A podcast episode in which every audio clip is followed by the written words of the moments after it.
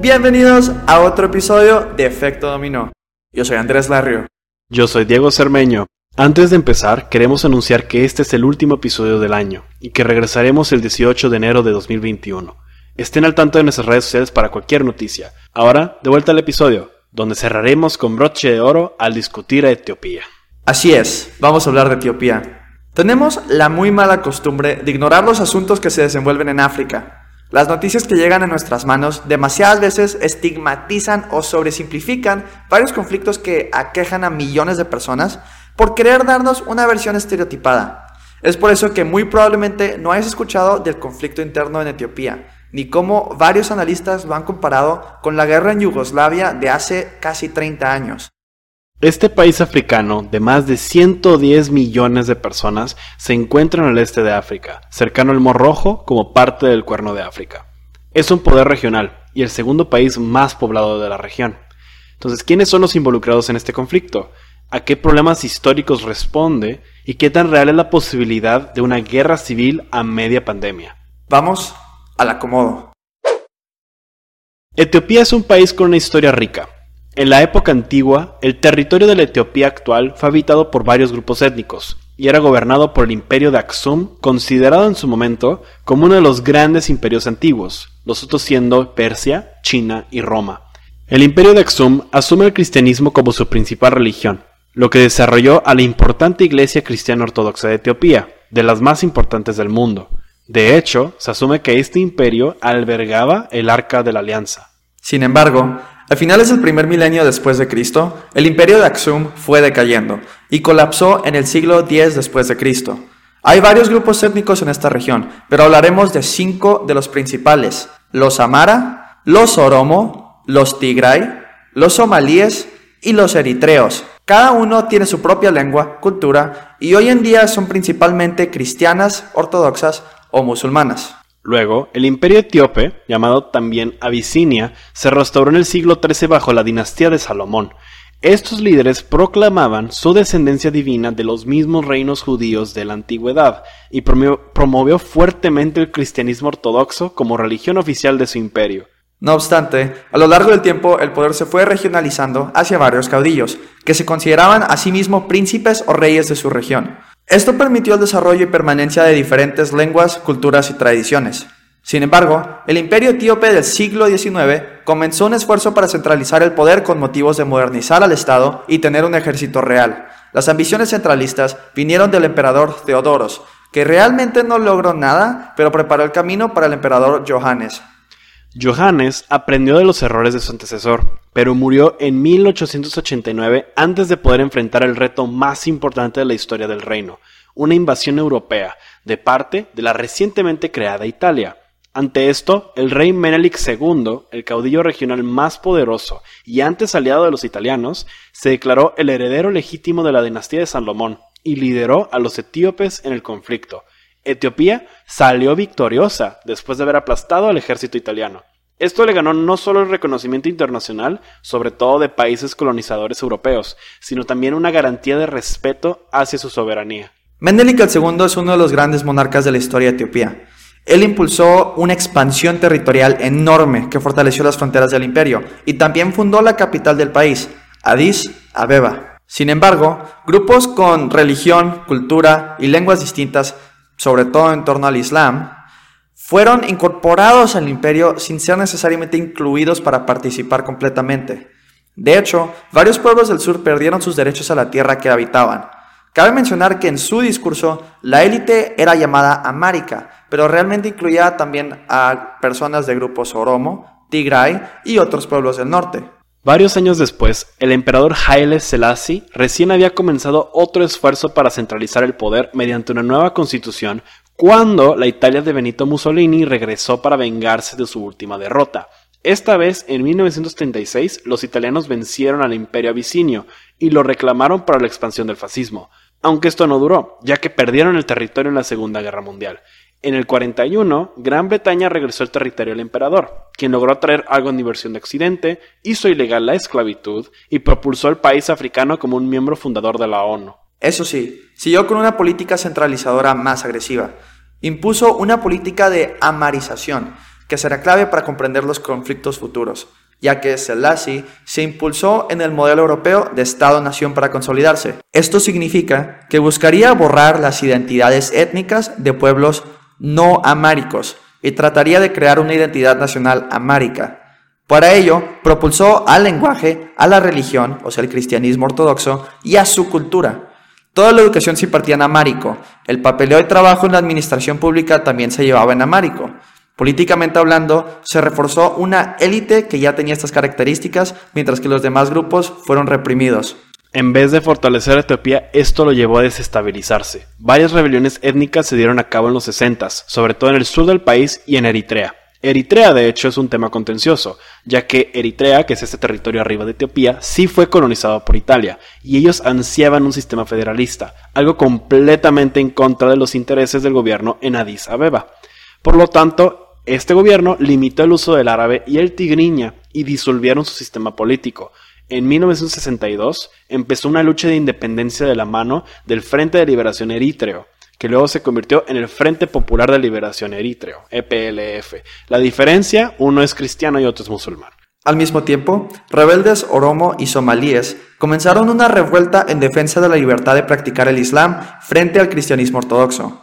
Para colmo, estudiantes comenzaron a protestar pidiendo reformas profundas en el proyecto de nación de Etiopía, y una hambruna que mató a cientos de miles comenzó en 1973, que dañó el apoyo hacia el imperio.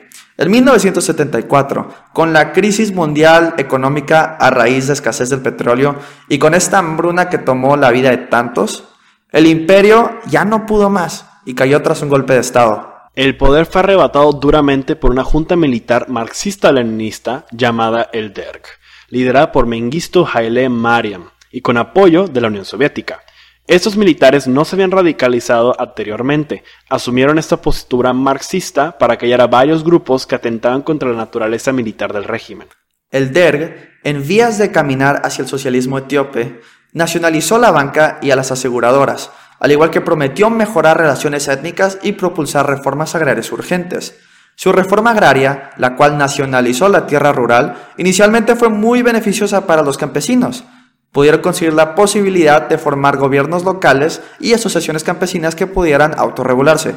Sin embargo, no tardó en regresar el control centralizador. Lo mismo sucedió con la retórica prometiendo mejores relaciones interculturales. Nunca se materializaron, y siguió el dominio amárico. Esto desembocó en varios conflictos internos, incluyendo una guerra con Somalia por la región del Ogaden en el 77. De hecho, toda la época del Derg a veces también es considerada la guerra civil en Etiopía, que conflictos de grupos étnicos nunca se detuvieron. Entonces, al mismo tiempo, se empezaron a crear más frentes separatistas. Los tigrayanos, por ejemplo, formaron el Frente de Liberación del Pueblo Tigray, TPLF por sus siglas en inglés. Los oromo y los somalíes se le sumaron con sus propios ejércitos. El TPLF originalmente quería la independencia, pero al final dejó claro que la autodeterminación es más que mera independencia. Se debían, a Rosita, restaurar los derechos nacionales del pueblo tigray. El DER probablemente se hubiera colapsado antes de no ser por apoyo soviético, pero las crisis que comenzó a sufrir el Kremlin disminuyó ese apoyo cada vez más. No solo fue fatal al régimen, la geopolítica y los movimientos separatistas, sino también una sequía desastrosa, bíblica en palabras de algunos, que fue producto en su mayoría por las acciones del gobierno. De hecho, el famoso concierto Live Aid, que nos dio esta increíble interpretación de Freddie Mercury en el 85, fue justamente para apoyar al gobierno de Etiopía durante esta hambruna histórica. Para 1987, el DERG comenzó intentos de negociación y resolución pacífica del conflicto. Después de 13 años sin una constitución activa, Mengitsu logró la aprobación de una nueva.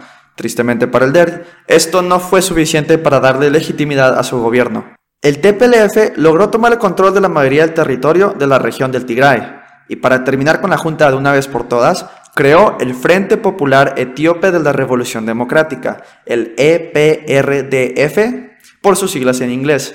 Tres otros ejércitos, representando a los Amara, los Oromo y a exmilitares en contra del régimen se le sumaron.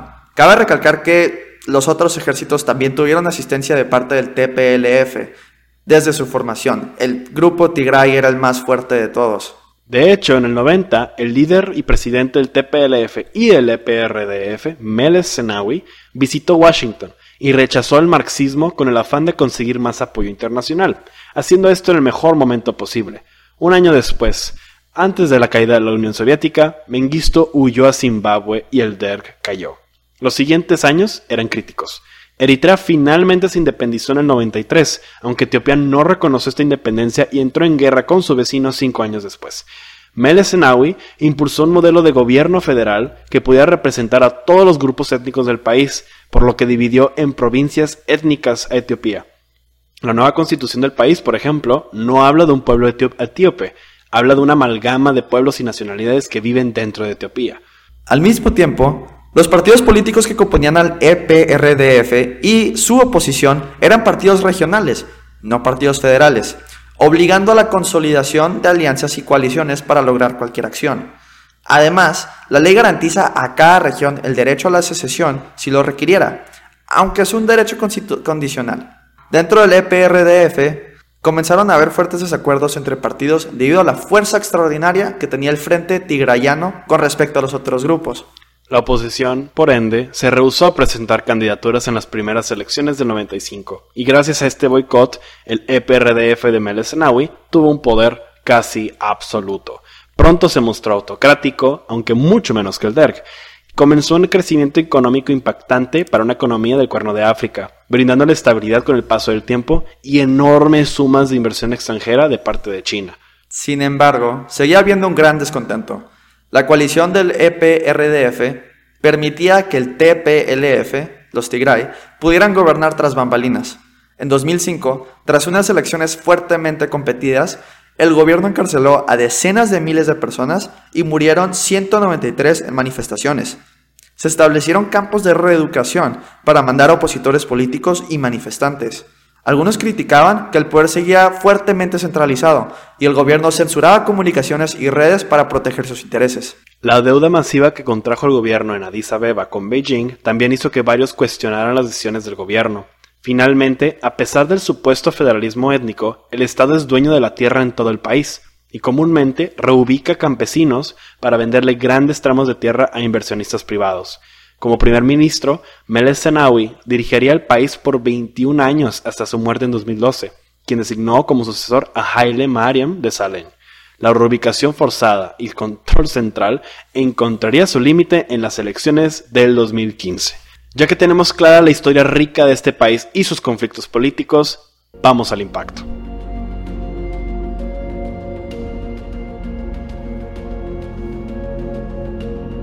Tras unas elecciones altamente controversiales, en 2015 comenzaron protestas masivas por parte del grupo étnico Oromo, el cual es el más grande del país. Según los datos presentados, el EPRDF había ganado con el 95% del voto y ganó todos los escaños en el Parlamento, por lo que hubo fuertes acusaciones de fraude electoral. Al mismo tiempo, el gobierno había presentado un plan maestro que expandiría la ciudad de Addis Abeba hacia la periferia, esto destruiría granjas y terrenos agrícolas de los cuales dependen un número importante de etíopes, principalmente oromos. La falta de transparencia y rendición de cuentas solo empeoraron las cosas. Las protestas rápidamente se tornaron violentas, con 150 muertos. Entonces, las manifestaciones se esparcieron al resto del país por un año, por lo que el gobierno decidió responder con un estado de emergencia que duró casi dos meses.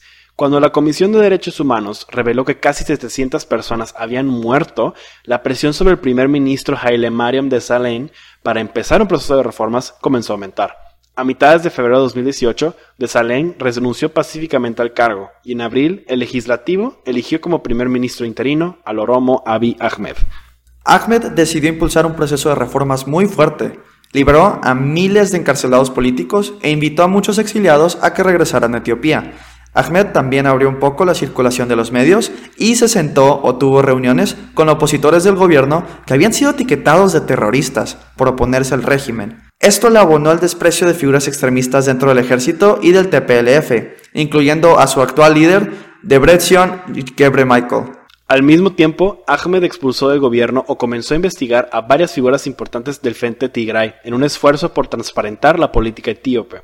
Llegó un punto que Ahmed era de las figuras más populares del país, tanto por parte del EPRDF como la oposición. Sin embargo, su reconocimiento internacional comenzó cuando por fin decidió aceptar los términos del Acuerdo de Alger. un tratado de paz entre Etiopía y Eritrea después de la guerra entre 1998 y el 2000. Al terminar la política de sin guerra pero sin paz, Ahmed fue galardonado con el Premio Nobel de la Paz. Este desarrollo propuso una imagen de Etiopía en vías de democratizarse, convirtiéndose en un actor multilateral todavía más considerable y confiable y de reconocimiento diplomático. Sin embargo, esta acción le ganó a Ahmed el odio del TPLF, ya que Tigray, ubicada en el norte de Etiopía y colindando con Eritrea, luchó en la guerra contra los eritreos y fueron forzados a perder territorio con este acuerdo.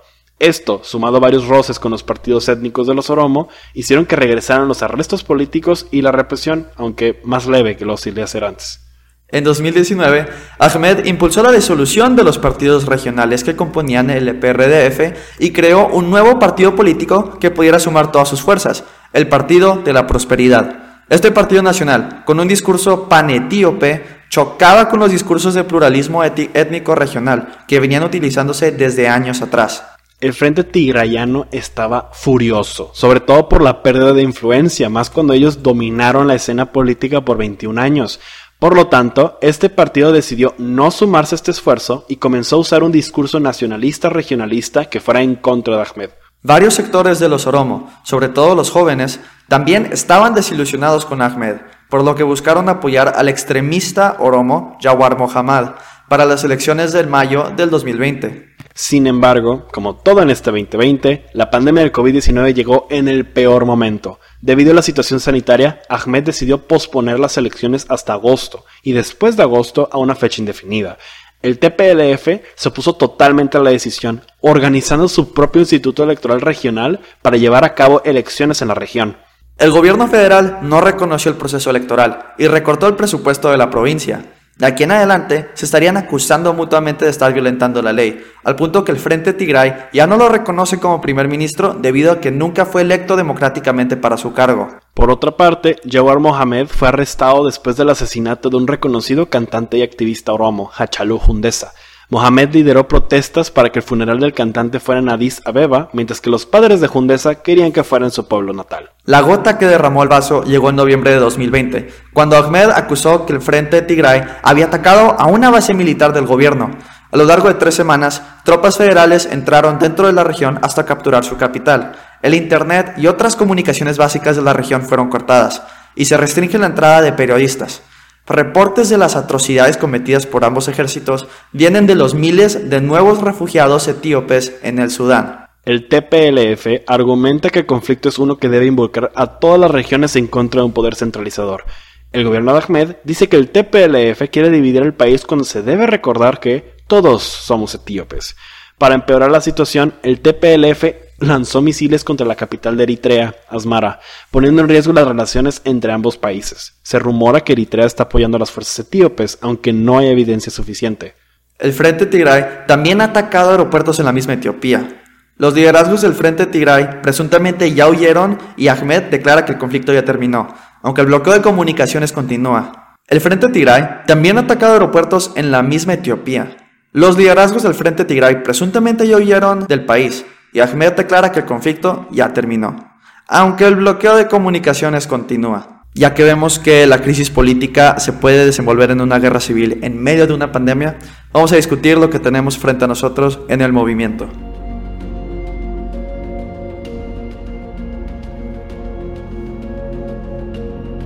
En este movimiento tenemos una mula de 5, 5 puntos importantísimos para lo que siga en este conflicto y 5 posibles respuestas. Primero vamos a empezar de cómo el grupo étnico es el factor político más fuerte de Etiopía, especialmente contra un gobierno centralizado. Históricamente, los grupos étnicos de Etiopía fueron excluidos o reprimidos por su identidad.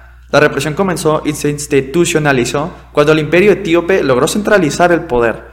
Por tanto, la represión de grupos étnicos está emparejada históricamente a un gobierno central fuerte. Este es el cambio político más fuerte que Abiy Ahmed ha intentado resolver. Ahora, al ser reprimidos, líderes étnicos buscaron garantizar su representación a través de una federación de grupos étnicos. Pudieron haber tenido buenas intenciones, pero darle tanta prioridad al grupo étnico evitó que se formara un país multicultural. En vez de eso, se formó una federación de distintas culturas. En vez de tener partidos políticos federales basados en ideologías políticas, se tenían partidos políticos regionales divididos por líneas étnicas que formaban una alianza federal. Y lo más importante, en vez de tener estados o provincias identificadas por zonas geográficas o historia común, los estados están divididos y nombrados por el grupo étnico que ocupa la región. Fuera de la capital y de otra ciudad confederada, este sistema se propicia a que la identidad étnica sea el principal factor político de cada persona. Facilita la polarización, discriminación y riñas entre estados para expandir sus territorios. Aun cuando se formó la federación, la minoría tigray dominó la política federal aunque solo representaba el 6% de la población. Este patrón histórico de favorecer a grupos étnicos que tienen el poder no ha desaparecido y conlleva aún más resentimiento hacia estos grupos. Esto nos lleva al segundo punto, que habla de resentimientos, porque Abiy Ahmed no es un primer ministro electo. Recordemos, él fue electo por el Parlamento, no por los votantes, nunca ha sido votado por votantes. Abiy Ahmed, en su mensaje a favor de crear una identidad, una identidad etíope, consolidó el poder de partidos políticos regionales en un solo partido nacional, un partido federal. Entonces, aquí hay una discusión muy fuerte de si alguien que no fue electo puede tomar ese tipo de facultades. Posponer las elecciones aparte le redujo su legitimidad. El problema es que la constitución de Etiopía le permitía mantener su gobierno sin elecciones hasta octubre de este año pero ya pasó esa fecha. Y no hay elecciones, no hay ni siquiera una fecha donde se pueda hacer una elección. Entonces no hay forma de justificar su mandato ni sus decisiones. Hay que reconocer que la pandemia es un riesgo real para Etiopía. Ahora, la falta de confianza y transparencia endémica al gobierno de este país empeoró una medida que pudo ser de buenas intenciones. Tal vez si Abiy Ahmed hubiera tenido mejor comunicación, esto no hubiera sido tanto problema y posponer las elecciones a raíz del COVID no hubiera sido una crisis. Y ahora hablando de comunicación, ¿qué tienes que decir por eso, Diego? Pues justamente ese es el problema, porque como le dimos una gran, una presencia internacional que hablaba de este presidente muy democrático, se realizaron las expectativas. O sea, una vez más, y es el tercer punto, los medios de comunicación internacional sensacionalizaron a figura sin ponerla en contexto, y ya parece tradición que se nombre un premio Nobel de la Paz y no tarde mucho en tomar acciones justamente en contra de la paz. Ejemplos como Henry Kissinger, como Aung San Suu Kyi, que ya la discutimos, como Barack Obama. Entonces, el problema aquí es seguimos creyendo que podemos hacer de una persona un héroe, alguien que va a tener esa expectativa y cuando no se hace es muy problemático. Entonces aquí ni siquiera tenemos información actualizada ni clara de ninguna parte involucrada, ni siquiera de los países colindantes. Por ejemplo, Eritrea, Eritrea es la Corea del Norte de África. El gobierno en Addis Abeba está bloqueando todas las comunicaciones en el Tigray. El TPLF empezó una guerra de información, ya que está diciendo que están luchando en la capital del Tigray, pero hay gente que dice que está en el sur de Sudán. Como ya les mencionamos, reportajes sobre estas crisis vienen principalmente de refugiados que huyeron. Entonces aquí hay una discusión muy fuerte de quién sí tiene la razón y quién no. Lo que sí tenemos claro son los intereses. Por ejemplo, Estados Unidos. Estados Unidos requiere de una Etiopía estable para asegurar la seguridad de la región, sobre todo para estabilizar los efectos de la violencia terrorista en Somalia. Pero Donald Trump en su último mes, hace creo que tres días, acaba de anunciar que retirará a todas las tropas estadounidenses de Somalia, cosa que puede ser catastrófica para la estabilidad regional. China, por otro lado, tiene el ojo puesto en los efectos que puede tener en sus inversiones, sobre todo en Eritrea y Etiopía, al igual que su base naval en Djibouti, la cual le da acceso al mar Mediterráneo y al Océano Índico. Hay una posibilidad que quiera defender estas inversiones, ya que estamos hablando de 300 mil millones de dólares en inversiones chinas solo en Etiopía. Etiopía es el hub a nivel regional de China. En estos momentos, si China quiere tener contacto con África, primero pasa por Addis Abeba. Entonces tienen lazos estrechos y muy importantes. Pero ahora regresando al problema doméstico de Etiopía, Vamos a hablar de un poco de la historia de la militarización del Tigray, que es el cuarto tema, y la influencia histórica del Frente Tigray. Ahora, el TPLF fue liberador de los tigrayanos durante la dictadura del Derg, por lo que su impacto histórico es ampliamente reconocido en la región. Varios críticos de la asociación, eso sí, acusan que el EPRDF, creado por este frente, enmarcó las diferencias étnicas entre regiones como una cuestión irreconciliable, por lo que un orden duro era necesario para evitar el descenso en el caos. Y ellos frecuentemente eh, citaban lo que sucedió en Ruanda, donde hubo un genocidio atroz. Tigray también está muy fuertemente militarizado por el conflicto con Eritrea. El TPLF tiene 250.000 elementos activos, por lo que tiene capacidades más allá de un simple ejército guerrillero. Esto se debe a que su región fue disputada en la guerra con Eritrea. A pesar de que los Tigray representan alrededor del 6% de la población total, tienen presencias, fuertes en el ejército y en cualquier sector de seguridad pública. Esto entonces nos lleva a qué tanta responsabilidad conlleva el TPLF, que fue pues, prácticamente un hegemón durante un buen rato, y obviamente Abiy Ahmed. El problema es que ambos, Ahmed y el TPLF, han estado provocando al otro, desafiando su poder central y regional y poniendo en riesgo a la población. Ahmed, por ejemplo, da una presentación muy transparente, como ya mencionamos, pero esa expectativa no se ha cumplido ni siquiera a nivel doméstico. De hecho, solo ha tenido una conferencia de prensa abierta a periodistas desde el año 2019 y comenzó con reformas políticas, liberando a prisioneros. Pero su gobierno ha utilizado las mismas herramientas de gobiernos anteriores para reprimir a manifestantes. Y además creó este nuevo partido para solidificar su poder, y lo peor del caso, lo hizo de forma express. Solo le quedaba un año para que todo lo que logró en 2018 no se disolviera, y hacerlo de esta manera generó una desconfianza tremenda. No dio el tiempo para crear alianzas más sólidas y sopesar las pérdidas que claramente iba a sufrir el TPLF. No está padre que te, quiten de la cima cuando estuviste ahí 21, casi 22 años. Y la reacción contra los tigrayanos de parte del gobierno ha sido durísima. A cascos azules del Tigray en misiones internacionales como por ejemplo en Somalia les han quitado las armas por falta de confianza de si realmente vas a representar a Etiopía o a Tigray. Se han amedrentado a tigrayanos que viven en ciudades confederadas multiétnicas por la misma razón. Y por otro lado, el TPLF tuvo 18 años para generar una estructura que dejara claras las reglas del juego democrático, de tal manera que hubiera claridad, certeza. Pero nunca les interesó porque era una base de apoyo político. Y su corrupción, la corrupción que ejercieron por años, no ayuda. Está, está ahí la evidencia. Organizar unas elecciones regionales por desconfianza que se tiene hacia el gobierno central le echó leña al fuego, y todavía más con un discurso incendiario muy regionalista que tienen. Entonces, el querer retirarse hacia el norte tomando las armas ha hecho que toda la región sirva de escudo humano cuando realmente no son los tigrayanos los que tienen conflicto con el gobierno, es esta facción política. Entonces, ahora algunos grupos étnicos diferentes están tomando las armas para defender a sus estados, acosando a los Tigray, pero los mismos Tigray están diciendo que todos deberían irse con ellos. Entonces, en vez de buscar respuestas y acuerdos, los líderes políticos están haciendo ataques incendiarios hacia cada uno y esto solo va a dañar a su población y al país. Por un lado, todo esto demuestra el problema de líderes políticos oportunistas que usan material incendiario para tomar el poder con rencor y con resentimiento. Y esto es lo que se está manifestando muy fuertemente. Pero lo que siempre se olvida en esto, cuando partidos políticos deciden asumir la identidad de una población y de un grupo específico y buscan polarizar de tal manera, es el costo humano. Y ahora estamos hablando del costo humano de cada conflicto armado que va a pasar en esta posible guerra civil. Sí, Etiopía nos puede parecer muy lejano a nosotros y es muy fácil ver fríamente a diferentes grupos armados luchando entre sí. Como ya dijimos, analistas lo comparan con Yugoslavia. Pero dentro de la irresponsabilidad de estos líderes quedan las vidas de la gente común a la que dicen representar. Por tanto, yo personalmente contacté a un amigo de Etiopía para preguntarle su experiencia y postura personal. Aunque él está seguro y sano y salvo en Estados Unidos y su familia directa vive en la capital, su familia extendida es de Tigray y su testimonio para mí representa el miedo, frustración y rencor que se siente en el país por ciudadanos comunes y que probablemente pudo haber sido evitado. Aquí abro cita. Sí, mis padres son del norte, pero yo crecí en la capital. Solía creer que era de Etiopía, pero estoy en un estado emocional conflictivo. Yo apoyo a los Tegaro, nativos de Tigray, primero.